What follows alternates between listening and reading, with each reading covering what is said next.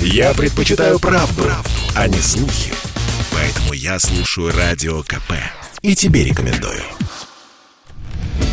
Лада Веста за миллион в базовой комплектации? Легко. И это не шутка, а суровая действительность, в которую мы окунулись уже в прошлом году, так как рост стоимости новых автомобилей составил 20%.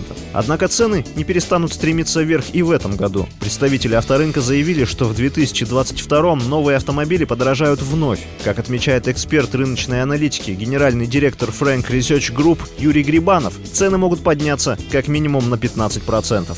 Производители, когда объявляют э, рост цен, они занимают довольно консервативную позицию, и это никогда не выглядит кратно или там 20-30%. Всегда это что-то в районе 15% за год. Официальные цены растут э, ну, не очень сильно, но по факту, если пытаться купить машину, то клиент сталкивается с тем, что дилеры э, навязывают э, доп. опции, дополнительное оборудование. В итоге финальная цена машины, она для конечного потребителя еще выше, чем даже те официальные, которые заявлены производителями.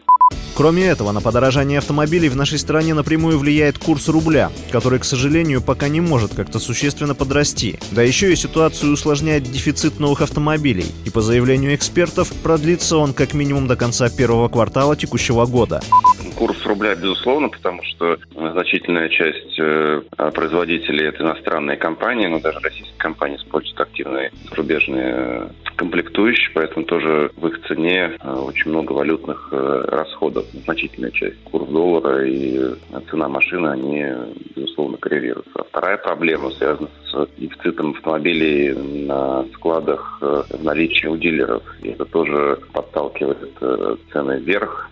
Отмечу, что уже в январе 2022 сразу 30 автомобильных брендов, представленных в России, повысили цены на машины. Так, минимальная розничная стоимость доступных основной массе людей в нашей стране автомобилей типа Шкода и Hyundai превышает 1 миллион рублей. За ними подтягиваются и китайцы, у которых самые доступные кроссоверы марки Geely и Havail можно приобрести примерно за полтора миллиона рублей. Ну а на наши любимые Lada Granta и Lada Vesta в рекламных буклетах начинаются от 600 и 900 тысяч рублей соответственно соответственно. Однако все понимают, что от этой стоимости реальная цена покупки будет отличаться в разы. Василий Воронин, Радио «Комсомольская правда».